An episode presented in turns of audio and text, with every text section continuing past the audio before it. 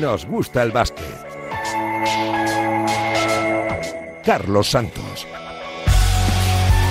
Felicidades para Perfumerías Avenida de Salamanca. ¿Qué mérito tiene el equipo charro que durante tantos años ha sentado en la élite, superando obstáculos, eh, problemas, adversidades y consiguiendo títulos? 28 desde que en 2005 levantara su primer eh, trofeo y demostrando que en España se pueden hacer las cosas muy bien en baloncesto femenino, que es una ciudad que vive por y para su equipo y que junto a, una leyenda como Silvia Domínguez sigue agrandando la historia de un equipo que está llamado a hacer cosas grandes y que sigue soñando, porque esto no para y en apenas 10 eh, días eh, tendrán oportunidad de volver a tocar el cielo con las manos, lo que supondría conseguir la segunda Euroliga en la historia del equipo salmantino surgido eh, prácticamente en el, en el patio de un colegio de Salamanca y que pues más de 30 años después está situado en la élite de Europa. Un lujo y un placer poder eh, disfrutar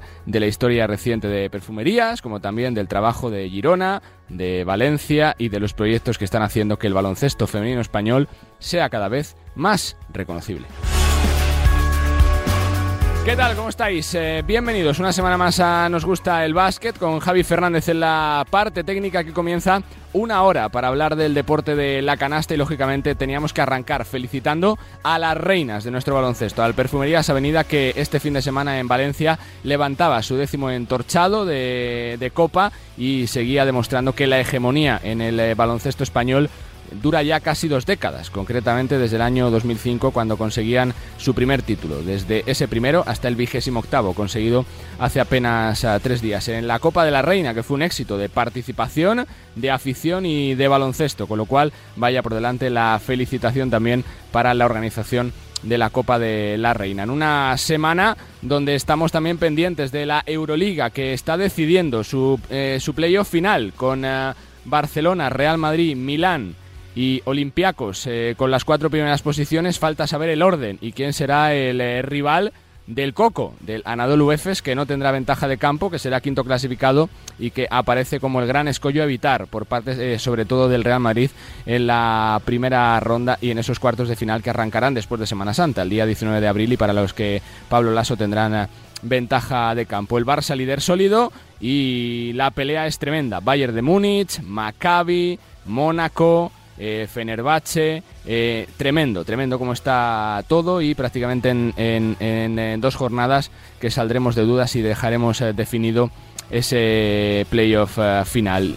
como igualadísimo está todo el ACB, parecía que el Barça se escapaba por la primera posición. El Real Madrid sigue teniendo opciones antes de ese clásico del próximo 10 de abril, que va a decidir posiblemente la primera posición de la liga regular de aquí a final de temporada. Pero ojo al descenso, con cuatro equipos con ocho victorias, más el Burgos, que tiene un partido menos y que está también eh, en esa zona, aunque es verdad que por sensaciones, saliendo de la quema. Andorra, Obradoiro, Zaragoza, Fuenlabrada, Betis, posiblemente entre ellos, más el Burgos, van a estar los dos equipos que pierdan la categoría y que desciendan a Liga Lep esta temporada. Vaya nueve jornadas que nos queda por delante en el último mes y medio de la liga regular. El Aleporo esta semana se pone en juego el título de la Copa Princesa, la tradicional disputa del eh, título que marca la, media temporada, ¿no? En una liga que nos está dejando emociones fuertes y también eh, muchas sorpresas, como ver a Fundación Granada en esa primera posición contra Estudiantes. Se enfrentarán en el eh, Center, por cierto,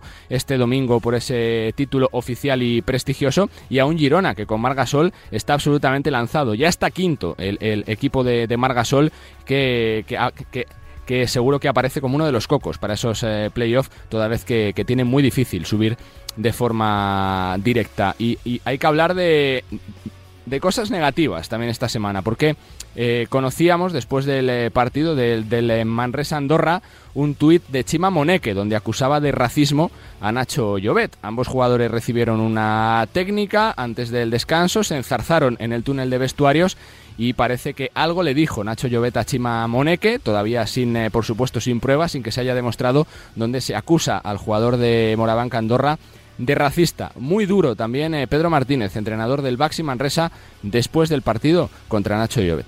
¿Cree que haya habido una provocación? Per part del, del, de Llobet. Creo que ha habido una provocación por parte de, no sé què és, però de Llobet. No, evidentment no li ha agradat. I tot, tots coneixem com és el Llobet. Todos conocemos cómo es eh, Llobet porque ha tenido problemas eh, de este tipo con eh, bastantes eh, jugadores.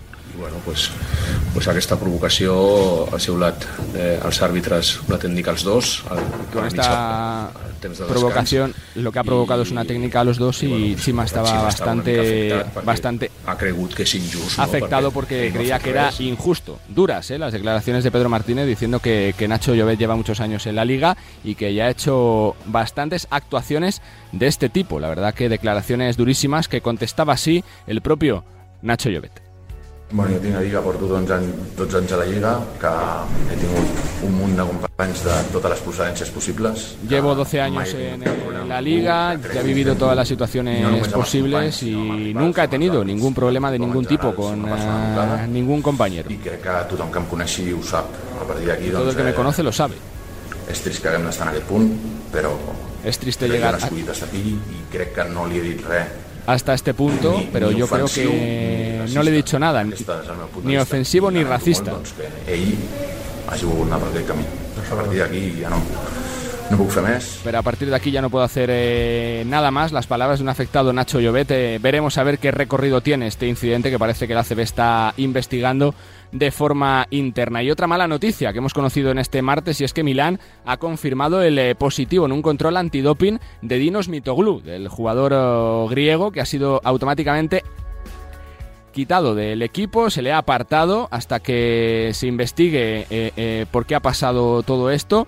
Y bueno, pues la verdad que situación un tanto extraña, ¿no? Que, un jugador que haya dado positivo en un control antidoping durante la temporada, Dinos Mitoglou, que, que bueno, pues que está fuera de, de Milán de forma automática en cuanto se ha conocido ese positivo que ha hecho oficial el conjunto milanista. En la NBA, ¿cómo está la pelea por el play-in? eh? Con los Lakers eh, bordeando el fracaso, bordeando el tortazo que sería no meterse ni siquiera en esos eh, puestos para pelear por, eh, por el playoff, con los muchísimos problemas que están teniendo los de un histórico LeBron, que, que en una temporada para la historia, superando los 37.000 puntos y batiendo récords, pues prácticamente es el único jinete solitario en unos eh, Lakers que siguen mortecinos.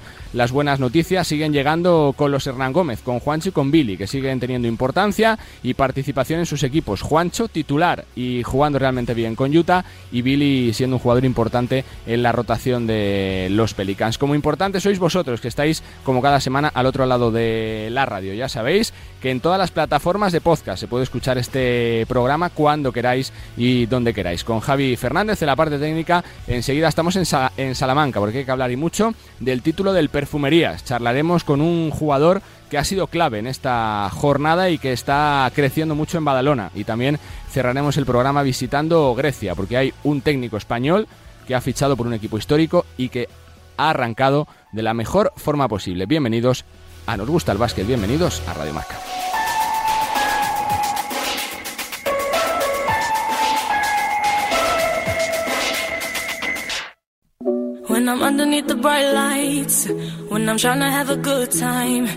Cause I'm good now.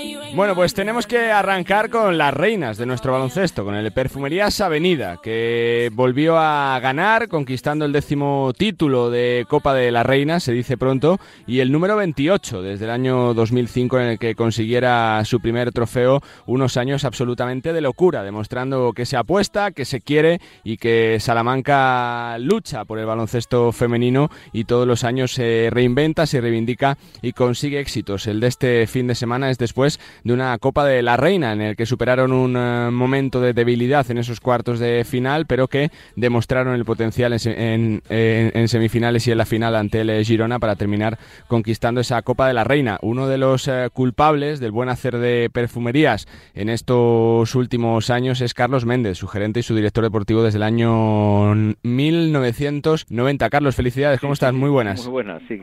Desde el 90, desde el origen casi de- de- del proyecto llevo en el club y la verdad pues eh, tremendamente satisfechos por, por la trayectoria y por el ADN ese de, de competición que se tiene en este club que yo creo que es lo que origina los éxitos que año tras año nos ponemos porque la verdad es Mm. que el palmarés tanto de campeonatos como de subcampeonatos, que también hay que valorar lo importante que es llegar a las finales, sí. es, es realmente, y yo creo que inmejorable en la historia de nuestro baloncesto femenino español y la verdad es que es gracias al equipo, eh, bueno, pues al apoyo que tenemos de la familia Recio y el trabajo diario con, con, el presidente, con Jorge Recio, que está volcado tremendamente en este proyecto y sobre todo por nuestros técnicos y jugadoras. Son 28 años y 28 títulos, eh, mejor dicho, son eh, 16 años sin bajarse de la élite, Carlos, que es algo realmente difícil, ¿no? Porque siempre se dice que lo que cuesta no es eh, llegar, Es- sino mantenerse, ¿no? Totalmente de acuerdo. Mirar, el, el, el llegar, a,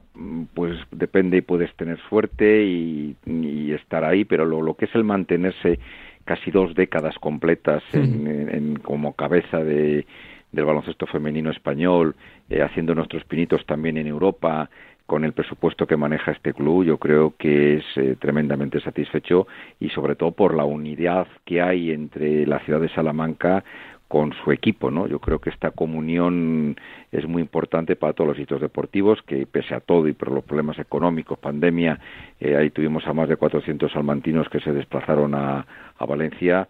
Eh, yo creo que esto, pues bueno, la verdad es que el mantenerse es tremendamente complicado y es gracias al esfuerzo tan- de, de- de la directiva, de los jugadores y también de la propia ciudad que ve como algo propio el equipo de Perfumerías Avenida en Salamanca. Por eso te quiero preguntar, ¿no? Por la paciencia, por el no decaer, porque imagino que en estos años también se ha pasado mal eh, eh, eh, de forma sobre todo económica, con la ausencia de patrocinadores, con la bajada de ingresos, pero siempre se ha apostado, ¿no? Por la competitividad, por eh, el crecimiento, por creer en un proyecto, ¿no? Desde hace muchos años, Carlos.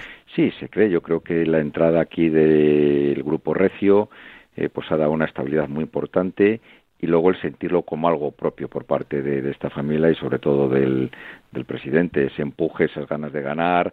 Eh, lo hemos pasado muy mal con la pandemia, lo hemos pasado tremendamente mal porque evidentemente las cadenas de tiendas de perfumerías avenida cuando han estado cerrados como otros muchos empresarios Claro. ha sido un golpe terrible y la economía no se ha activado como ha estado, pero bueno, aún así, eh, con a base de gestión, de trabajo, de, de, de buscar involucrar a más gente, pues bueno, yo creo que se mantiene un proyecto estable.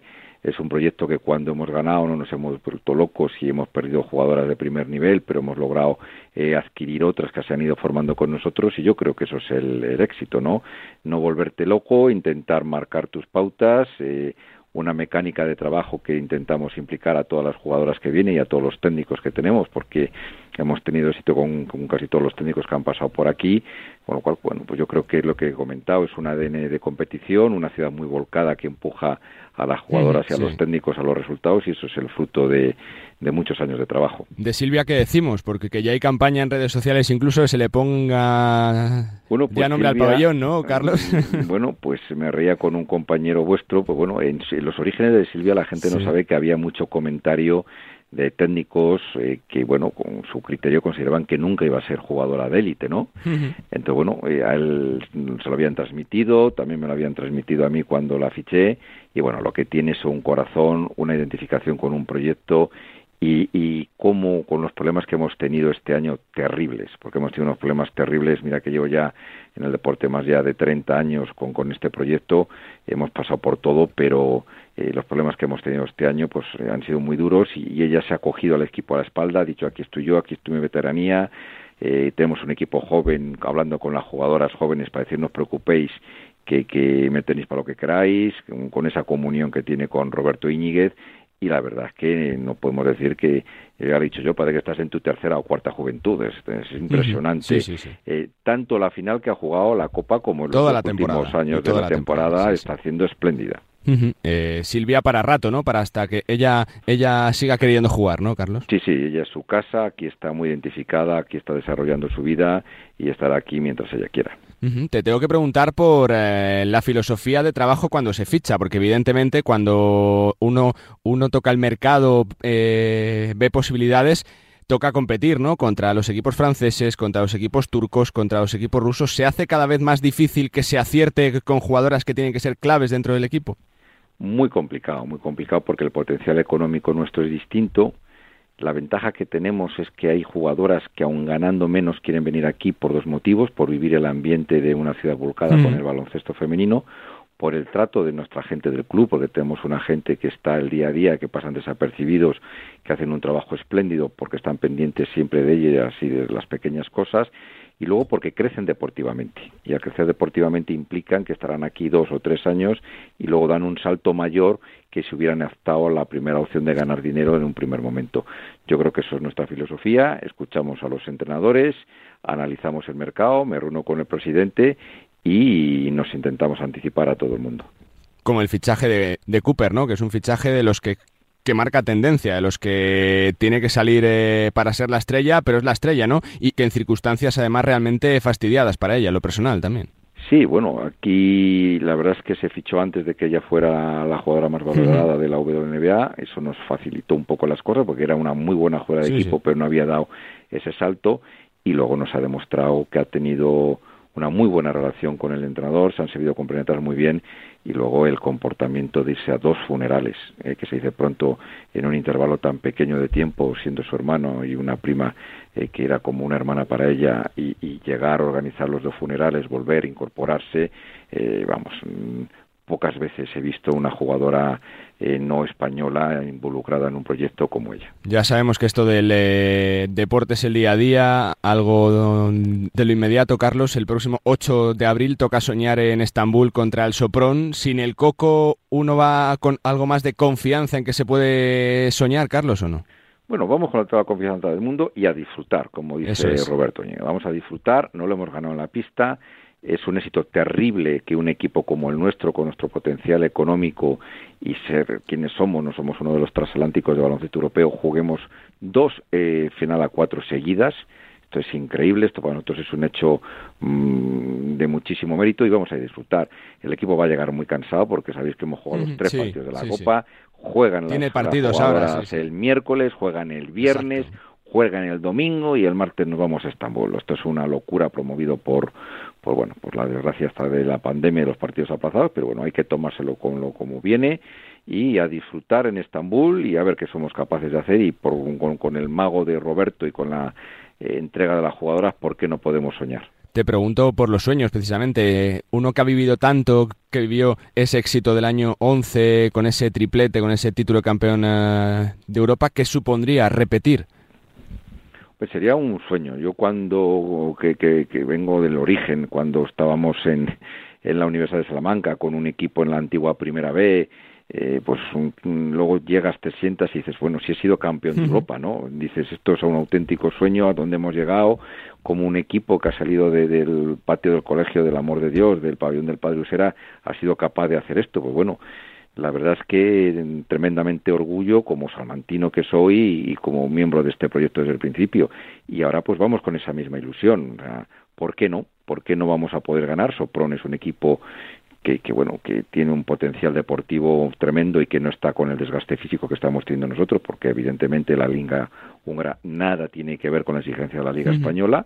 Pero bueno yo confío mucho eso lo decimos a Roberto no siempre dice mm, coño cabrones no hace más que ponerme presión no digo confiamos en Roberto algo se le ocurrirá y sobre todo con el corazón y el alma de jugadoras como Silvia Domínguez Maite Leo Cazorla eh, Andrea Vilaró, este grupo de españolas con Gallo que, que marcan un poco el carácter del resto, a las que se suman el resto de jugadoras que todo el mundo conoce. Dos que me quedan, Carlos. ¿Cómo se hace para que no se empache uno con los éxitos de todos los años, para no se caiga la complacencia de que ya está todo hecho?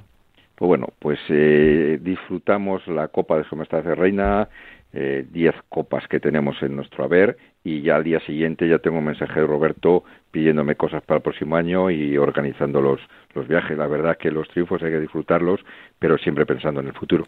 Y una por cerrar, te pregunto más general, después de 32 años en baloncesto femenino, viviendo el día a día, cuando uno echa sus recuerdos para atrás, eh, ve ahora, vaya salto se ha dado, ¿no, Carlos? Muchísimo, muchísimo. A nivel del tema profesional de las jugadoras, que además este club sabéis que ha sido uno de los uh -huh. que han promovido el tema en su día el primer convenio colectivo del mundo del deporte no ha sido el fútbol femenino, fue el baloncesto femenino ya hace muchos años. Siempre hemos intentado que las jugadoras sean profesionales, tratarlas como tal y se evoluciona mucho. Es verdad que hay que trabajar más, pero la verdad es que de los que llevamos mucho tiempo, de al principio que cobraban las americanas y poco más, a lo que ha pasado ahora, que hay jugadoras que se pueden ganar la vida con esto, pues bueno, yo creo que ha sido un esfuerzo del todo el colectivo del baloncesto femenino español y yo creo que es la línea que hay que seguir. Pues Carlos, que lo disfrutéis porque tiene muchísimo mérito, que se lleven tantos años en la élite, que se trabaje, que se pelee, que se superen los eh, problemas que vienen siempre y que se siga trabajando para que Salamanca sea una ciudad de la élite en eh, baloncesto femenino, que haya muchísima suerte lo que queda y que deseo de verdad que el próximo día 10 se pueda, se pueda tocar el cielo siendo campeonas. Carlos, gracias. Muchísimas gracias por vuestro interés. Un saludo a todos. Carlos Méndez, eh, gerente de perfumerías y también director eh, deportivo, uno de los arquitectos, de los artífices de lo que ha sido este ciclo tan grande que, que lo está siendo desde el año 90, viendo crecer a un equipo que empezó casi en un patio de colegio y que desde el año 2005 está instalado en la élite del baloncesto, ganando copas, ganando ligas, ganando supercopas y por supuesto también con ese título, con ese año 2011 que redondea con su primera Euroliga de la historia y que se confía en 12 eh, días en que se vuelva a hacer historia y en Estambul, en esa Final Four ante Sopron, ante Fenerbahce y Praga, bueno, pues se pueda demostrar que el baloncesto femenino español sigue siendo de altísimo nivel. Las reinas de nuestro baloncesto, el Perfumerías Avenida de Salamanca. No podíamos empezar de mejor forma este. Nos gusta el básquet. Seguimos, venga.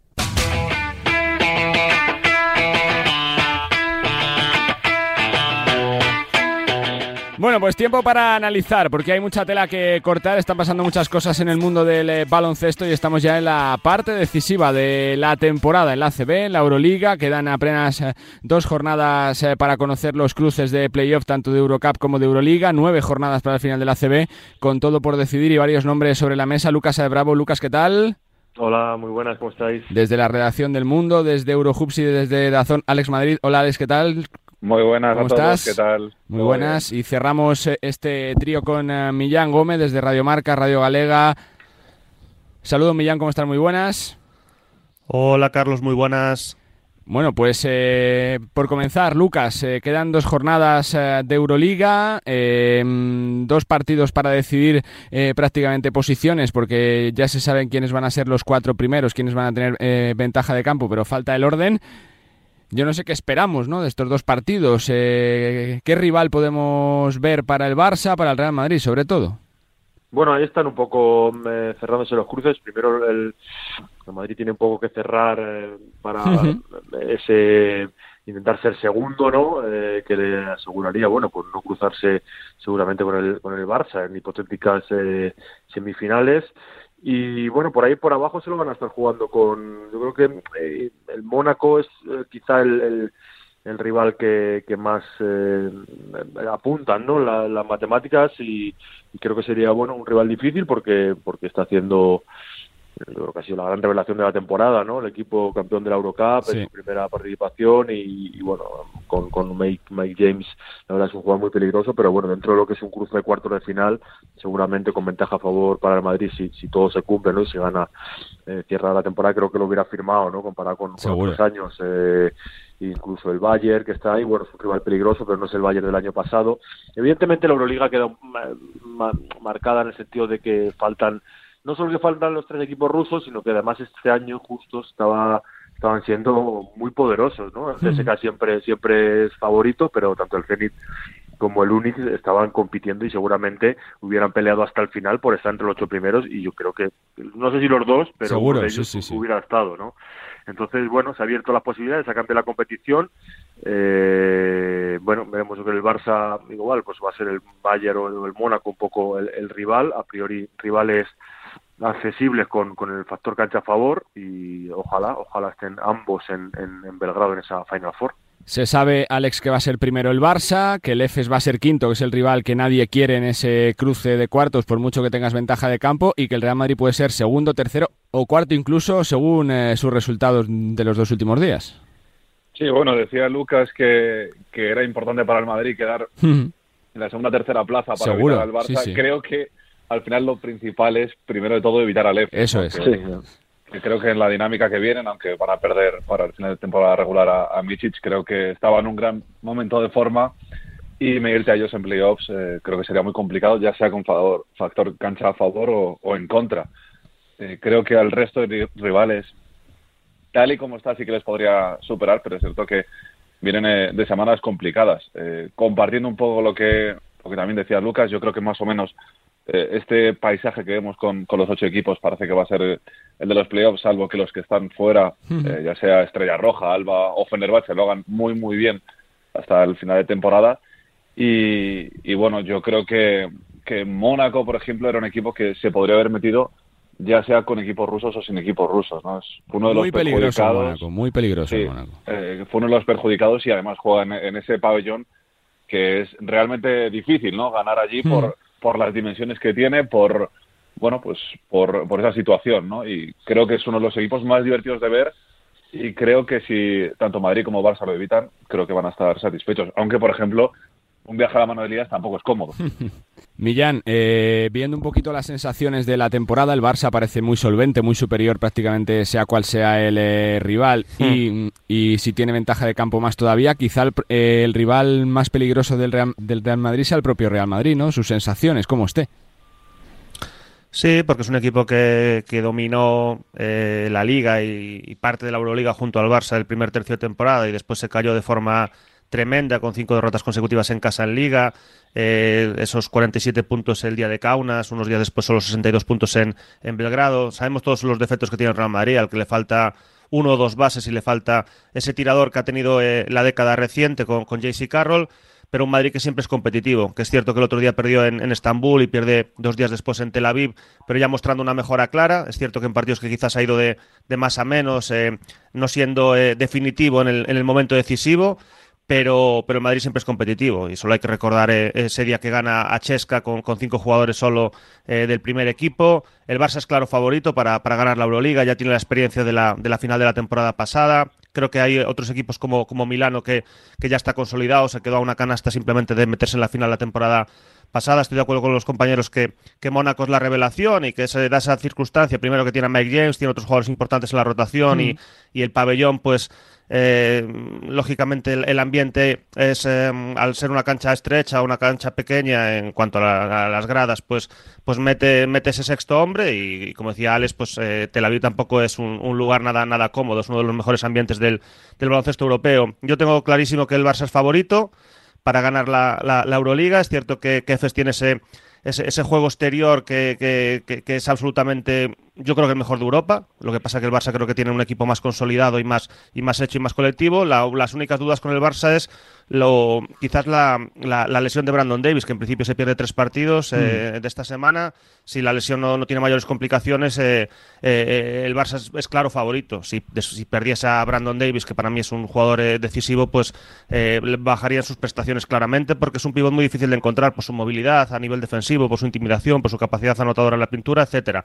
Pero veo al Barça favorito y el Madrid con cierta mejora, pero todavía muy lejos del, del Barça. Por cambiar de liga, Lucas, eh, centrándonos un poquito en la parte baja de la CB, ¿no? que parece que es la parte que hay más chicha de lo que queda de temporada, más allá de ese duelo Barça-Madrid por la primera plaza que está todavía tremendo. Hay cinco equipos con ocho victorias, uno el Betis con seis, que parece que ya lo tiene muy complicado. Eh, viendo por sensaciones, yo diría que Zaragoza corre peligro, pero es que puede pasar cualquier cosa, ¿no, Lucas? Sí, sí, sí, como tú dices. Yo creo que a Unicaja y a Bilbao sobre todo, pero Unicaja que estas últimas semanas, bueno, ha estado en peligro, pero es verdad que ya no solo por plantilla, sino por estos últimos resultados, parece que sale de esa quema, mm. así que deberíamos englobarlo en estos seis equipos que están ahí, que van a estar ahí hasta el final. Hay que tener en cuenta que la CB, que queda más de lo que nos pensamos en la CB, igual que la Liga estamos ya acabando, quedan bastantes jornadas de la CB, queda todo el mes de, de abril, incluso jornadas en mayo, y bueno, eh, yo creo que el calendario va a marcar mucho, eh, por sensaciones, eh, Hamburgo parece que va para arriba, es un equipo que, bueno, por fin con el cambio de entrenador y un poco con, los refuerzos parece que, que parece que quiere escapar de esa quema. Andorra creo que por, por plantilla y por jugadores, eh, lo estamos viendo en Eurocup, ¿no? Como está compitiendo, eh, debería también estar, estar alejarse de esos puestos y luego nos quedaremos con cuatro equipos. Eh, Zaragoza, evidentemente, me mm, está dando unas señales terribles. terribles. Eh, y creo que cambio de entrenador que, bueno, desde fuera no se entiende mucho, ¿no? Es un entrenador que muy veterano, un entrenador que nunca ha estado en la CB. Que no conoce la liga, claro. Que no conoce la liga y, vale, que es verdad que tiene un, currículum muy grande esa cota, pero, pero para justo para esta operación tan delicada y tan rápida, no sé si es el más adecuado, las señales de Zaragoza son, son muy malas y está metido en un buen lío. El Betis clasificatoriamente tiene dos, dos victorias menos, también lo tiene muy complicado, eh, aunque está no competir en todos los partidos. Bueno, veremos. Pero digo, yo creo que esas sanciones de Zaragoza pueden cambiar, ¿no? Y, y tanto Fuenlabrada como Bradoiro pueden, pueden meterse en el jaleo porque quedan muchas jornadas y creo que los duelos directos y el calendario que tengan cada uno va, a influir. Va a ser clave, ¿no, Alex? Esos partidos directos que haya, sobre todo quien juegue en casa, quien fuera, eh, si se hacen fichajes de última hora, ¿no? Para esas cuatro o cinco jornadas para intentar ya la salvación prácticamente sobre la bocina y mm, también juega mucho, ¿no? El saber eh, eh, pelear por esa zona baja, ¿no? Cosa que equipos como Andorra o Zaragoza quizá les falte, ¿no? Sí, mencionábamos que Unicaja está ya más o menos un poco más relajado, ¿no? Pero yo era una de las, bueno, de lo que tenía en mente, ¿no? Que podría pasar, que si un equipo como Unicaja, que está acostumbrado a estar en la parte de arriba, se metía en un lío tan grande como podía ser la lucha por el descenso, el no estar acostumbrado a manejar ese tipo de presión le podía pasar factura. Eh, creo que esas victorias que ha conseguido antes de que llegue la recta final eh, van a ser muy importantes para ellos. Y luego, más allá de, enfrentamientos directos y resultados eh, puros y duros, creo que vamos a ver eh, luchas tremendas por el basqueta verás, ¿no? Porque eh, si se te da una situación en la que tienes, pues, eso, eh, cinco equipos empatados con, con ocho victorias, al final prácticamente un punto puede decidir lo que es una salvación o un descenso. Y, por otra parte, he sido con, en la línea de Lucas. Zaragoza es, para mí, quitando Betis, que evidentemente es el que tiene la situación más complicada, digo que los mayos me dan una sensación peor que el resto y que el cambio de entrenador es, es extraño, ¿no? Eh, digamos, puede salir bien, puede salir mal, pero eh, a priori parece que apostar por un entrenador tan veterano, que como decís, no conoce la competición, es, es, es. arriesgado, es arriesgado cuanto menos. Y en su caso se puede dar más que entrada de jugadores, salidas como las de Matt Mobley, que al final debilitarían al, al equipo de cara a esta recta final. Millán, tu sensación. Yo veo complicado que salga de ahí Betis. Es un equipo que le cuesta dominar los partidos, que tiene problemas en la circulación de balón, que lleva solo seis victorias. Es cierto que tiene una jornada pendiente y, como dice Lucas, pues quedan muchas jornadas más de lo que parece. Quedan diez jornadas en el caso del, del Betis. Lleva cuatro derrotas seguidas. Parecía que mejoraba con la llegada de Jacob Wiley, pero, pero no ha conseguido mantener esa línea ascendente. Tiene jugadores interesantes como Shannon Evans, por ejemplo. Es un equipo bastante físico, pero yo creo que le, que le falta un poco de, actuación coral, de, colectivo. Zaragoza transmite también unas sensaciones muy, muy negativas con cinco derrotas seguidas. Es un equipo que no está acostumbrado a competir ahí, que seguramente le esté penalizando el hecho de, jugar competición europea. Eh, como dicen los compañeros, tiene un entrenador como Dragan Sakota, que evidentemente tiene un, currículum envidiable, pero nunca ha entrenado en, en, en, en España y, adaptarse a una liga tan exigente y la liga va a ser exigente seguramente en los últimos años. Y además algo que, yo recuerdo con, con, cierta frecuencia al final el hecho de que solo la temporada pasada extendiese un equipo pues eh, dificulta más a la hora de localizar eh, potenciales eh, equipos para, para descender. Yo veo en una dinámica complicada en una situación complicada a Betis y a Zaragoza. Es cierto que por ejemplo eh, Fuenlabrada, que es un equipo atractivo de ver, que es un equipo eh, con intimidación por dentro, que tiene, que tiene buen juego exterior, pues eh, puede, puede, puede tener dificultades, pero, pero, pero yo veo clarísimamente con más dificultades a Betis a Zaragoza. Obradorio también tiene un calendario complejo, le cuesta mucho ganar fuera de casa, donde solo ganó a, precisamente al, al Betis, pero tiene un calendario complicado también Obradoiro, tiene que ir a Fuenlabrada, tiene que ir a, Zaragoza, tiene que ir a, a, Burgos. Burgos sí que lo veo fuera de, fuera de la situación, por plantilla, por entrenador, porque lleva cuatro victorias en las últimas seis jornadas. Yo hoy día veo a, Betis y, Zaragoza eh, ocupando esas dos últimas posiciones de, descenso. Más temas, eh, dos nombres propios que pongo sobre la mesa, Lucas. Lo de Llobet tiene recorrido, las acusaciones eh, de Moneque de, racismo, las palabras de Pedro Martínez diciendo que ya conocemos todos a Llobet en la liga, Llobet diciendo que siempre ha tenido un comportamiento ejemplar, algo que pueda tener más recorrido o no. Bueno, es una situación muy muy complicada y muy grave, ¿no? Y creo que hay que tratarla como tal. Eh, yo por lo que sé, mis informaciones es que la, la ACB está tratándolo de forma interna.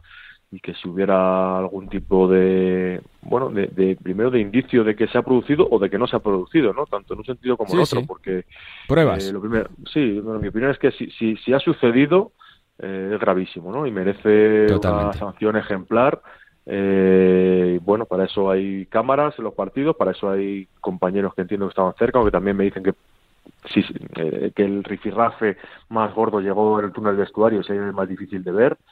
Eh, si no se ha producido, pues también creo que hay que cortar de raíz ese tipo de, denuncias si son falsas porque eh, al final son contraproducentes, acaban haciendo daño precisamente donde no se quiere, ¿no? Y cuando pasen de verdad, y aparte señalan a un jugador que, que, ya va a quedar marcado para siempre, ¿no? Eh, y luego, si ha sido un malentendido, como, como puede ser también, porque puede ser que, que en el fragor de, la rifirrafe alguna palabra no se entendiera o fuera sacada de contexto, pues conviene aclararlo, ¿no? Y conviene no, no, no si no se ha producido, no señalar a un jugador como Nacho Llobet con una trayectoria tan larga y si ha ocurrido, pues sancionarlo como se debe, porque afortunadamente en el baloncesto español no hemos tenido episodios de este tipo y creo que esta lucha que de tantos años contra el racismo hay que, hay que llevarla muy seria y no, y no dejar que, que ocurran cosas de esta para que no se extiende, para que siga después de tantos años eh, como, como debe ser, no erradicado del todo. Vaya por delante, Alex, eh, la, la, total condena eh, de cualquier tema racista que pueda producirse, pero es, un, es algo, algo difícil ¿no? de, de comprobar si no hay pruebas, ¿no? Sí, creo que en fútbol tuvimos un caso parecido en Valencia-Cádiz, me parece que fue. En el clásico, ¿no? En el Barça también. En el clásico, sí, pero bueno, creo que al final es, es distinto que provenga desde la grada, lo cual eh, creo que se identifica bastante más fácil, ¿no? Porque las cámaras están posicionadas en ese lugar que, bueno, pues conversaciones que pueden ocurrir dentro de, una pista de juego, o como ha dicho Lucas, si además es en el, en el túnel de vestuario, pues comprobarlo o, bueno, pues eh, ver si ha ocurrido de verdad es, es muy complicado. Eh, claro, ¿en qué situación te colocas? no Es, es muy difícil incluso opinar, porque eh, además son temas delicados, ¿no? Que no queremos ninguno meter la pata, pero es cierto que es, eh, sería injusto, podemos decir incluso que si no hay pruebas se, se sancione a un jugador, eh, pero, pero bueno, si las encuentran y, así ha sido, como, como decíamos, creo que es obligatorio por dar una buena imagen de la liga y sobre todo por bueno pues por contribuir todos con, con, una lucha, porque creo que al final es una lucha que fuera sancionado de, de manera ejemplar. Pero, pero bueno, pues habrá que estar atentos, ¿no? A ver si esas investigaciones, eh, bueno, pues dilucidan algo, si... Eh, ojalá, ¿no? Ojalá podamos saber de verdad si, si ha ocurrido o no ha ocurrido, porque creo que la verdad al final es lo, lo, lo, que manda y lo importante. ¿Ver más recorrido mm, sobre el tema Millano, no? Lo que dice Lucas, yo creo que lo, lo correcto es eso, la investigación hasta, hasta el final. Eh, mm. Hay cámaras de televisión, hay incluso posibles testigos presenciales más allá de las cámaras. Eh, yo en principio siempre creo más a, la víctima que al victimario, básicamente porque creo que no tiene ningún tipo de sentido eh, inventarse esta situación. Eh, es cierto que Pedro Martínez en rueda de prensa es bastante explícito cuando habla de que, de que Nacho ha tenido problemas con bastantes jugadores durante su carrera. Es cierto que yo las referencias que tengo de Nacho Llobet, por ejemplo, muy cerca de aquí en Compostela, pues siempre son muy positivas. respeto, por supuesto, la presunción de inocencia pero quiero que haya investigación hasta el final. Y si Nacho, en este caso, se, ha equivocado gravemente, pues eh, tolerancia cero y una, y una sanción eh, ejemplarizante. Por cambiar, para un tema más feliz y vamos rematando poco a poco, Lucas, lo de Musa. Eh, yo creo que se merece el premio de MVP ¿no? de la temporada, está siéndolo, ¿no? Por sensaciones, por lo que ha conseguido de momento con Breogán, clasificarlo en la Copa, tenerlo salvado con 12 triunfos soñando con playoffs, por la comunión que tiene sobre todo también con la grada del Pazo, ¿no? Sí, a mí me parece una de las grandes noticias de la temporada o la gran noticia, ¿no? Por, por su, eh, su despliegue y lo que está consiguiendo, pero sobre todo por, por, bueno, por la historia de un chico que, que viene rebotado y que viene de, de, no triunfar. Primero de ser una, una estrella y una eh, precoz, eh, con todos los focos desde muy joven, señalado, con todo lo que eso conlleva. luego su llegada a la NBA con tan tan joven y, tener que salir sin, sin apenas jugar, llegar al EFES y bueno, ahora con 22 años que como quien dice sigue siendo un, crío que está empezando a jugar al baloncesto, hacer lo que está haciendo con un recién ascendido, eh, sin ningún tipo de miedo a, a, a, sin, que se le caigan los anillos, quiero decir, que, que además permaneciendo eh, después de la media temporada, que seguramente, y estoy soy consciente que tendría ofertas para, para haber salido a cualquier equipo más poderoso de, de, Euroliga. Pero él se ha empeñado en, en cumplir este año, en esa historia tan bonita con el Breogán hasta el final. Si llegan a playoff bien, si no, pues habrá sido un año increíble con la Copa bueno, creo que va a quedar para siempre en, en, Lugo y en la CB, ¿no? El año que, que un genio eh, rehizo su carrera y hmm. dejó lo que está dejando, ¿no? Eh, ojalá le, tuviéramos por aquí en, la temporada que viene, pero me parece que va a tener muchas novias, tanto en Europa, en equipos de Euroliga, como en incluso en su, vuelta a la NBA. Es la recuperación, ¿no? De, de, un jugador que iba para estrella, Alex, y que, bueno, pues que, que, que el que el ir con prisa, ¿no? Quizá hizo que, la carrera se parara un poquito, ¿no? Bueno, es que él mismo, si os acordáis, cuando eran más jóvenes, se intentaba incluso comparar con Luka Doncic, eh, decían que incluso miraba los minutos que jugaba en Euroliga y que él quería jugar más o menos lo mismo.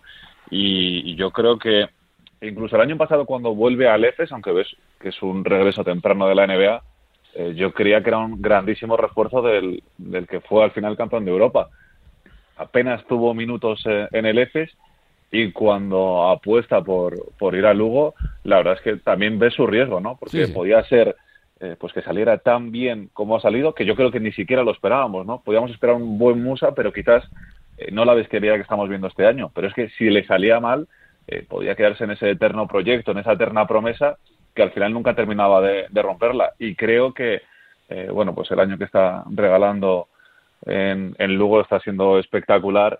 Creo que hmm. se merece ese gran contrato este, este verano y, bueno, pues creo que se merece un grandísimo aplauso, más allá de gane o no el MVP, que yo creo que lo merece, eh, porque su apuesta de ir a un equipo eh, recién ascendido, echarse todo el equipo a la espalda y jugar de la manera que está jugando, eh, tiene muchísimo mérito.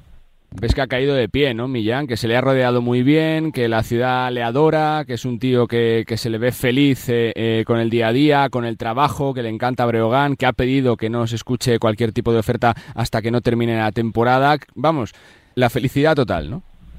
Sí, además yo es que lo veo a diario, porque lo veo habitualmente por, la calle, vive en el centro, eh, está siempre con una sonrisa, la gente le canta por la calle, dice que, que cena siempre una ración de pulpo antes de dormir. bueno, eh, un jugador muy feliz, carismático, eh, que hace equipo, humilde. Por ejemplo, el día de, la Copa, donde contra el Real Madrid, que tenía muchos focos puestos en él, pues no fue, no fue individualista. Eh, se emociona el otro día al anotar la canasta en principio decisiva y finalmente definitiva a cuatro segundos y medio contra Obradoiro, se emociona después con la sorpresa que le, que le, prepara el club y la afición entregándole el MVP de febrero, un jugador que ha ido de menos a más durante la temporada, que es cierto que tiene un debut excelso contra Tenerife, pero por ejemplo siempre pongo el mismo ejemplo, valga la redundancia, en noviembre ninguno de los periodistas que cubrimos habitualmente a Brogan lo elegimos entre los tres mejores jugadores del mes, eh, que fue Tyler Kalinowski. Él da sobre todo el salto a partir de, diciembre. Ramón Trecet, que evidentemente sabe mucho de lo que habla, habla de que, de que Sana Musa eh, estaba deprimido y ha encontrado aquí el lugar. Eh, dice, dice el propio Musa Noticias de Álava que no va, no va a hablar con su agente de posibles ofertas hasta final de, de temporada. Es el primer jugador en valoración, en puntos, en minutos, en tiros libres eh, anotados por partido, aunque es cierto que tiene que mejorar esa, esa situación porque ha fallado, por ejemplo, 42 tiros libres durante la temporada, que incluso ha tenido un acierto desde el lanzamiento de tres que no es habitual en él, porque no es un tirador puro, aunque tiene un rango de tiro amplio, un jugador muy carismático, muy querido por el vestuario. Los propios eh, hermanos Quintela, Sergi y Eric comentaron a mis compañeros de Radio Galega que, el mismo día que se va eh, Paco Olmos a, Burgos, eh, Sana Musa dice en el vestuario que él se va a quedar aquí. él es feliz aquí y ya lo ha comentado en varias entrevistas que, sabe que a donde vaya, pues que, que, aquí en Lugo, en Brogan, en El Pazo, pues ha sido un punto de inflexión para él. Seguro que va a tener ofertas muy importantes eh, de Euroliga, yo creo que también de, NBA. Ramón Trecet comentaba que, ha tenido ofertas de Basconia, de Milano eh, durante esta, esta temporada y alguna más. Ahora mismo no recuerdo eh, qué equipo y, ha dicho que no. yo lo que sí que tengo ciertas dudas es cómo qué, rol asumiría él en un equipo muy potente de Euroliga. Creo que sería más líder de, de otro equipo de segunda fila dentro de Euroliga o incluso dentro de, de NBA, donde le veo incluso más encaje, pero esa comparación con Luka Doncic eh, le, le, persiguió durante mucho tiempo, los dos son del año 99 y creo que también ha sido muy importante para él, por ejemplo, que, Paco Olmos eh, le diese la capitanía desde el verano, recuerda a Carlos que lo comentó Paco en verano en una entrevista en Radio Marca, que luego cuando se va Paco viene Belko Mersic, que lo entrenó con 16 años con Chedevita y por tanto tiene una autoridad moral importante sobre él a la hora de corregirlo. Es más, se le hace críticas constructivas habitualmente en, sala de prensa por esa autoridad moral que tiene. Belko comenta que, en Chedevita, un día que va, que va a entrenar, pues viene el segundo equipo y le preguntan en el club qué, le parece el, equipo y dice que el, que el mejor está en el segundo equipo y es y es Sanamusa y, y, bueno, es un, es un idilio constante, no solo en el Pazo, sino, sino por la ciudad, el de, el de Sanamusa, con Brogan, con Lugo y con el broganismo. Una pasada que lo podamos disfrutar en la CBI. Por cerrar, Lucas, en 30 segundos, una frase ¿no? sobre, sobre perfumería, sobre lo que hace, ¿no? lo, que, lo que consigue para el baloncesto femenino español. 17 años ¿no? consiguiendo títulos, ya son 28 en su trayectoria. Sí, bueno, pues una, una institución clave del baloncesto femenino español eh, que además de, este título eh, creo que está en una gran disposición de, seguir haciendo historia próximamente con esa Euroliga que bueno que creo que está entre los favoritos y que volver a ganar una Euroliga para un equipo español después de unos años sería, la verdad algo algo alucinante y que y que, también creo que es necesario. De chapó el trabajo de Salamanca Alex ¿no? Yo es que déjame barrer un poquito para casa, Carlos, que tengo familia de Salamanca Y hay que, barre, barre.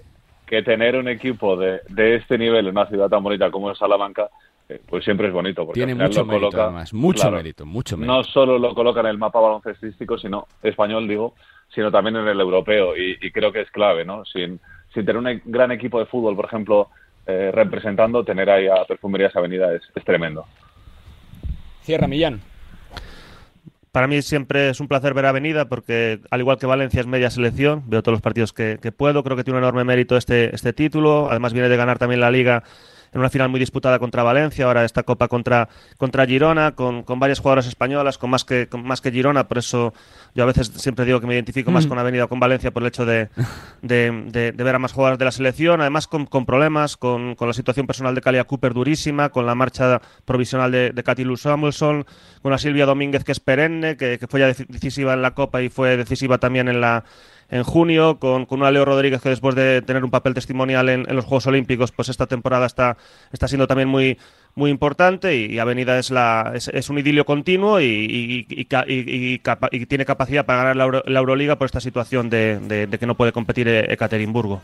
Un absoluto lujo tener a Perfumerías Avenida en el baloncesto español, como nos comentaba su gerente y director deportivo desde hace 32 años, Carlos Méndez. Mucho trabajo, mucha gente detrás que está peleando y soñando, ¿por qué no?, con que el próximo 10 de abril pueda tocar el cielo otra vez y conseguir la segunda Euroliga de su historia. Pues eh, que es un placer, chicos, como cada semana, que disfrutemos de lo que queda de, temporada, que es eh, precioso, que es eh, durísimo y que saldremos pronto de dudas con ese playoff por la Final Four. Chicos, que es un placer. Muchas gracias. Disfrutemos de la semana. Un abrazo a todos. Un abrazo grande. Un placer. Chao, chao. Lucas Sal Bravo del eh, Mundo, Alex Madrid de Eurohoops y Millán Gómez desde Radio Marca y Radio Galega. Un lujo poder eh, charlar sobre baloncesto, sobre la mucha actualidad que está dejando el mundo de la canasta. Enseguida estamos con un protagonista del fin de semana, con un hombre que es de la República Dominicana y que es feliz como su propio nombre indica. Continuamos, venga.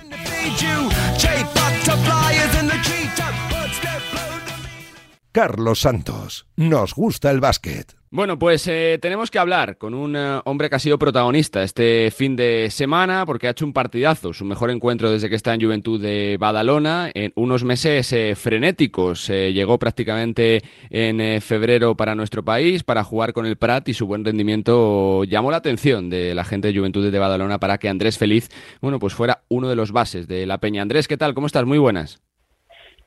Buenos días, ah, estoy muy bien, gracias a Dios, ah, gracias por la oportunidad y muy contento, muy contento por lo que el equipo está haciendo y muy contento con, mi trabajo. Supongo que se encara mejor la semana, ¿no? Después de una victoria contra el Barça, el mejor equipo de Europa por números y de un gran partido, ¿no? Sí, sí, sí, en realidad sí. Bueno, en principio comienza con el nacimiento de mi hijo, luego de, un partidazo aquí en, casa con nuestra gente, que el Olympic estaba reventado y eso ah, nos motivó bastante para, para sacar un partidazo, como he dicho, eh, eh, en contra de un gran equipo que es uno de los mejores de Europa. Y te tocó multiplicarte, ¿no? Con la baja de, de Ferran Basas, con la baja de Vives, prácticamente eras el único base sano, pero te saliste, Andrés. Bueno, bueno, es, um, todo el crédito también se lo merece mi compañero porque me, ayudaron eh, durante todo el partido a cubrir la, la, baja de, Guillén y Ferran, que son dos jugadores que son sumamente importantes para nosotros. Y bueno, yo estaba preparado y como le dije, no so, también crédito a, a, mis compañeros que me ayudaron bastante también a hacer, a hacer un buen trabajo. Hablan los resultados del gran trabajo del equipo. Andrés va tercero en Liga Andesa con el eh, mismo balance que Manresa, incluso con posibilidades de pelear por esa segunda plaza con el Real Madrid. Primero de la Eurocup en un grupo donde está Partizan. Eh, se nota ¿no? que el grupo está cohesionado, que está unido, que hay nivel de la plantilla y que, eh, que se puede soñar por todo, ¿no, Andrés? Claro que sí, claro que sí. Eh, desde el principio ha venido haciendo muy buen trabajo, jugando en equipo, haciendo muy buena defensa, que eso nos da mucho mucho ritmo y mucho carácter en ataque, ¿sabes? Y bueno, como lo has dicho, hemos tenido, ahora mismo estamos empatados en el tercer lugar de la Liga Endesa y, y en primero en Eurocup y todo eso se basa primero en la defensa y, en la conectividad que tenemos eh, todos en, la, en, en ataque. Supongo que están siendo meses para ti tremendos, ¿no? De, para recordar, hace prácticamente cuatro días fuiste papá, eh, eh, con 24 años, eh, prácticamente saltas eh, del Plata para la CB, que no pare, ¿no? Que sigamos consiguiendo cosas, ¿no, Andrés? Sí, sí, sí, en realidad sí. Bueno, estoy muy agradecido de Dios por toda um, la oportunidad que me brinda, ¿sabes? Es, es algo que, que no sucede todos los días, ¿sabes? Y para mí yo tener esta oportunidad de estar aquí en un buen club que, que, que todo el mundo quiere y que todo el mundo apoya, uh, para mí es un momento importante y estoy muy orgulloso de estar aquí, que sigan viniendo cosas así. ¿Qué es lo que más te ha sorprendido de la Peña en estos meses? Bueno, en realidad sobre todo es eh, el, el, nivel de, de, conectividad, ¿sabes? Cuando tenemos baja, cuando, tenemos, cuando no estamos en un muy buen momento, siempre estamos ahí para apoyarnos unos al otro y para, ¿sabes? Es algo que eh, en, en diferentes equipos o algo así puede ser muy diferente, pero aquí me he sentido contento y bueno, que la Peña eh, estamos muy bien, estamos siguiendo avanzando. Buscando un poquito sobre tu vida, Andrés, antes de la entrevista, uno lee que, que lo pasaste mal, ¿no? Que viviste en un barrio complicado, ¿no? De, de, tu país, de la República Dominicana, y que el baloncesto te ayudó mucho en tu vida, ¿no? Sí, sí, bueno, en realidad sí, el, baloncesto creo que ha sido mi, mi gran oportunidad porque me, me ayudó a salir de, bueno, de un barrio que eh, era uno de los más peligrosos en la República Dominicana, pero gracias a mis padres, gracias a Dios que, que no me fui por el mal camino, sino que el baloncesto me ayudó a, a seguir en el deporte y, y, me dio la oportunidad de, de, ir a la universidad, de graduarme en la universidad, hacer una carrera y bueno, en la carrera deportiva también. Entonces eso, yo creo que se lo agradezco mucho al baloncesto. Y uno como encara, siendo tan joven, con 16 años, irte tú solo para Florida, para formarte, para crecer, para jugar al básquet, tiene que ser difícil, ¿no? Sí, es, es, sumamente difícil, primero porque no tenía familia allí, no conocía el país, no conocía el idioma y, era, era bastante difícil. Y, y para mí, lo, o sea, al principio fue, fue muy duro, que yo creo que eso... Um, me ha ayudado bastante a ser um, como la persona que soy, ¿me entiendes? Ese, ese, eso, esos mal momentos que pasé al principio allí me, me, me hicieron madurar a, muy temprana edad. Y supongo por lo que cuentas, Andrés, que, que cuando uno lo pasa tan mal, que tiene que, que trabajar tanto siendo joven, eh, cuando llegan las cosas buenas se valora más, ¿no? Se disfruta más, pero también se valora más de lo que ha conseguido, ¿no? Yo estoy totalmente de acuerdo, eso, eso mismo lo, lo siempre lo, digo, que cuando te esfuerza y, y, y, te sacrifica por por algo, sabes, lo valor siempre tiene un valor muy diferente a, cuando la cosa te llega fácil, sabes. Yo creo que, bueno, para mí um, esta oportunidad que me, me ha llegado, muy, bueno, de muchas oportunidades que me ha llegado en mi vida, eh, siempre la valoro mucho porque en principio eh, en principio de mi vida no, no, cuando en mi niñez no tuve muchas oportunidades sabes entonces uh -huh. cada vez que tengo una oportunidad yo trato de hacer lo posible, lo mayor posible de aprovecharla, ¿sabes? Para, para aprovecharla al máximo. Eh, viene creciendo mucho, ¿no? Tu país en cuanto al baloncesto. Tiene referentes, ¿no? Porque se habla mucho de jugadores como Al Horford, ¿no? Que lo conoce todo el mundo. Ha sido ya un All-Star de, eh, de NBA. ¿Uno tiene referentes? ¿Tú que eres base o no, Andrés? Ah, sí, bueno, como he dicho, el país está creciendo en baloncesto. Tenemos a Al Horford, ahora tenemos a... También tenemos a Carl Anthony Town, también tenemos a Chris Duarte y Duarte, bueno... sí, sí. Sí, bueno, como he dicho, yo es algo que estoy sumamente contento que la República Dominicana siga creciendo y que siga dando buenas referentes. Bueno, también creo que de- debería contar a Ángel Delgado, también muchos jugadores ayer Sí. también también por aquí por Europa y y conmigo, bueno, yo creo que estamos, estamos ahí, estamos ahí también para para hacer una parte referente, ¿sabes? Como en lo eh, eh, para motivar, para saber que cuando se, eh, se esfuerza y se sacrifica, se puede llegar a ser arte también en la vida.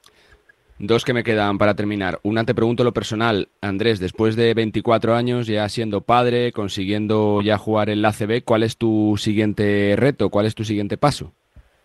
Bueno, bueno, desde ahora cuidar a mi bebé, que, que Dios bueno, me, me dé la oportunidad de, de verlo crecer a está muy grande, que creo que es una gran que es una gran bendición, ¿sabes? Y para mí es esto, cuidar de mi bebé y seguir echando para adelante en el baloncesto, ¿sabes? Ayudando a mi equipo a ser ah, uno de los equipos mejores y, y, bueno, yo contento si el equipo le está yendo bien. Una última para la afición, Andrés. Cuando ves ayer eh, 12.000 personas en el Olympic de Badalona, que hacía muchos años que no se veía el pabellón eh, tan lleno, la comunión con la grada que hay, la forma de, de jugar que tenéis, los resultados, no es una quimera pensar que se pueda pelear por la Eurocup, por ejemplo, ¿no? Eh, que son partidos eh, de vida o muerte prácticamente, ¿no? Desde ya, desde octavos de final. Sí, sí, sí, bueno, muy agradecido con nuestros fanáticos que, bueno, han venido haciendo un gran trabajo apoyándonos, ya que venimos haciendo nosotros también un muy buen trabajo para darle lo mejor del juventud a ellos, que son una gran parte para nosotros. Ayer el pabellón estaba a reventar, eh, a reventar y bueno, eso nos ayudó bastante, ¿sabes? Porque, como dije al principio, eso nos motiva, ¿sabes? Como, como venimos haciendo un buen trabajo y viene nuestra gente a apoyarnos a- y eso nos, nos motiva, ¿sabes? Como que nos da un plus. Entonces, es, es muy importante que nos sigan apoyando en esa parte final, de, como has dicho, el Eurocup, que, que va a ser eh, de muerte súbita, ¿sabes? Entonces, yo creo que si jugamos todos los partidos en casa, será muy importante que todos nuestros fanáticos nos vengan a apoyar, nos vengan a apoyar.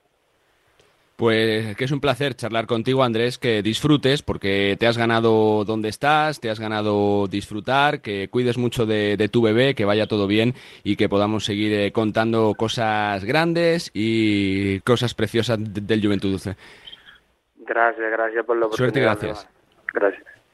Andrés eh, Feliz, eh, base dominicano del Juventud de Badalona, uno de los eh, nombres propios de los protagonistas de esta jornada. No todos los días se gana al Barça y siendo además contundente de principio a fin y demostrando que es tercero en la ACB el conjunto de Badalona, no por casualidad, sino porque está haciendo una temporada y un trabajo fantástico. Soñando, ¿por qué no?, con la Eurocup. Es el líder del grupo A y desde la semana que viene llegarán las eliminatorias. Todas a un partido con el Juventud de Badalona, con factor cancha, nunca se sabe y por qué no soñar. Continuamos, venga. Nos gusta el básquet. Bueno, pues eh, tenemos comunicación en este Nos gusta el básquet con un entrenador que se las sabe todas, que ha pasado por todas las categorías de nuestro baloncesto, que ha conseguido éxitos, que ha conseguido ascensos, que ha conseguido títulos y que ahora los está buscando en eh, Grecia. Hace poco más de un año llegaba al Ionikos eh, Nikais de la primera división eh, griega y hace apenas una semana cambiaba el Ionikos por un club histórico como el AEK de Atenas. Eh, se trata de Curro Segura. Curro, ¿qué tal? ¿Cómo Hola, estás? Buenas noches. Bueno, supongo que contento, ¿no? Es un primer partido con debut, con remontada y con victoria, que es lo importante. Sí, la verdad que bueno ha sido una semana pues llena de, acontecimientos y, bueno pues con apenas un par de entrenamientos hemos podido preparar el partido de, rivalidad, de, pelea por estar en puestos de playoff y, y, la verdad que muy contentos de haber sacado este primer partido mío con, con Ike.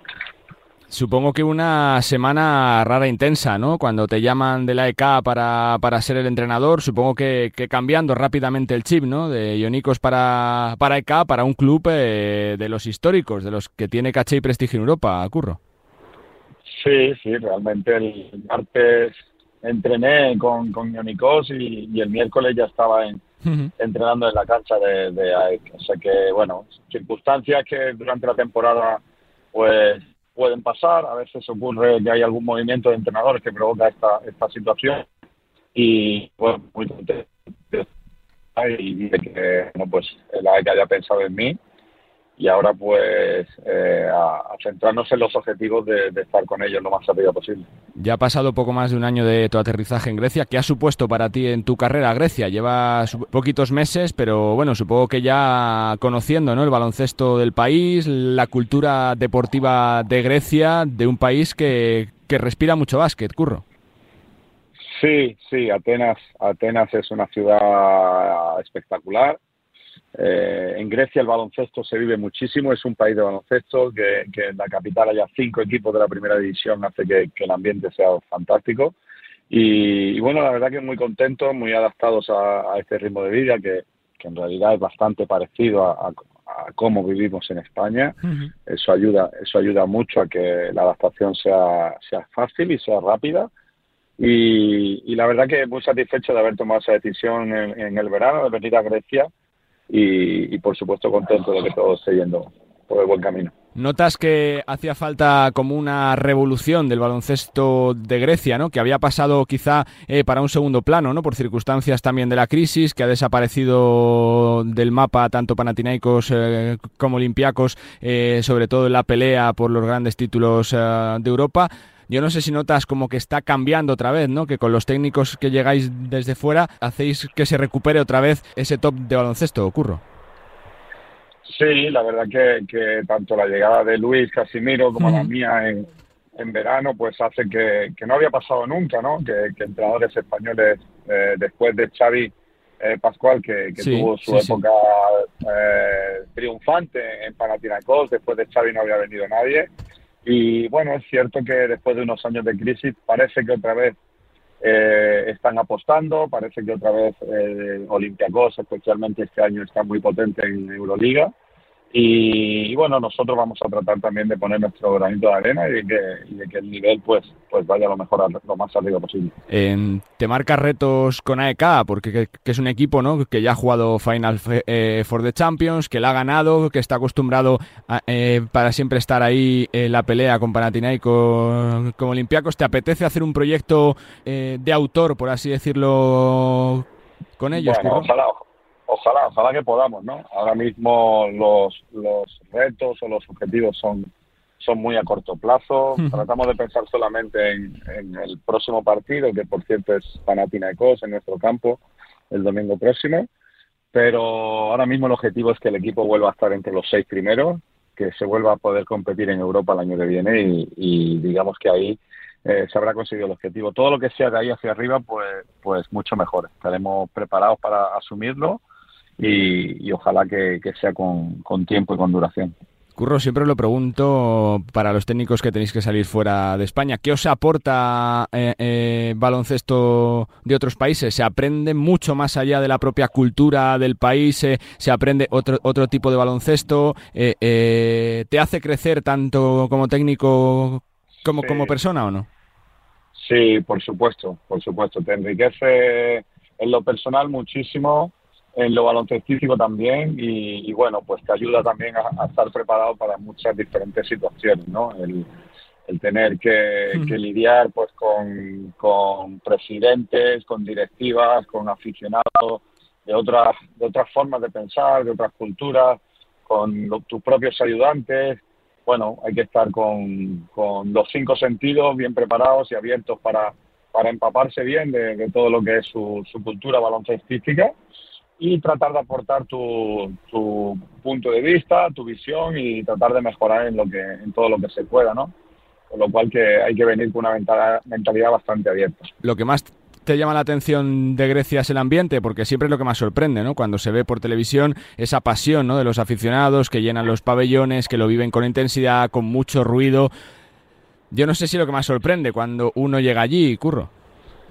Sí, sí, sí, sí, la verdad que pasando las jornadas te acostumbras, pero, pero de primeras, de primeras eh, es chocante, impacta mucho la, la pasión, cómo la viven, cómo están los 40 minutos gritando y animando al equipo, esté el marcador como esté y la verdad que es muy bonito, muy bonito jugar en, estas canchas con ese ambiente tan, tan volcado, ¿no? Con sus equipos. Te tengo que preguntar por eh, tu sensación, eh, Curro, si cuando salís eh, fuera tenéis esa sensación de que se os respeta incluso casi más que en España, ¿no? Que el entrenador que viene de España tiene un prestigio tremendo, gigante, Curro, ¿no? sí, sí, así lo es, así lo es. La verdad que que, bueno, afortunadamente he podido comprobar esto que te está diciendo ya en, diferentes sitios y es verdad que el, baloncesto español se ha ganado el, respeto por méritos propios, por, por éxito, por, por estar en campeonato siempre en, el nivel eh, de top 4, entre los cuatro mejores, en campeonato del mundo, en categorías menores, en todo y, ese respeto se, se, tiene al entrenador español cuando, cuando uno viaja y así se percibe y así te lo hacen demostrar, con lo cual pues contento de, de poder llevar esa bandera y de, yo sé, de ser un español que está trabajando en el extranjero. Te quería preguntar, Curro, 25 años, ¿no? Ya de carrera como entrenador, todavía te quedan ah, muchísimos años en los banquillos. ¿Qué se aprende de la trayectoria de entrenador, no? Porque siempre quedan los resultados, tanto positivos como negativos, pero se disfruta, ¿no? De, del proceso, de las experiencias, del enriquecimiento del día a día, ¿no? Sí, te diría dos cosas, que, que te diría dos cosas, ¿no? De todos estos años que se eh, por, un, por una parte lo que has dicho, que hay que disfrutar del proceso, no todo, no todo es ganar, hay que seguir pues trabajando para que los jugadores mejoren y, para que sus carreras vayan adelante. Y segundo, que, que no se deja de aprender, que quizás es lo más importante, que aunque tú hayas dicho 25 años de carrera, siempre se está aprendiendo, o al menos yo trato de seguir aprendiendo y, y de cada rival con el que te enfrentas, de cada partido que analizas, se pueden sacar cosas y ese es un poco el, hambre que hay que mantener. Uno como, como granadino que es, cuando ve que el equipo de su ciudad está peleando por subir eh, directamente para la CB, ¿qué piensa? Sería un sueño, ¿no? Sería histórico. Sí, además creo que tiene, tiene muy buena pinta, están haciendo una, campaña sensacional. Yo estoy convencido de que, de que las cosas se están haciendo en Granada de la mejor forma que se puede y tengo confianza plena de que pronto vamos a ver a, este equipo en, en, en ACB no tengo ninguna duda.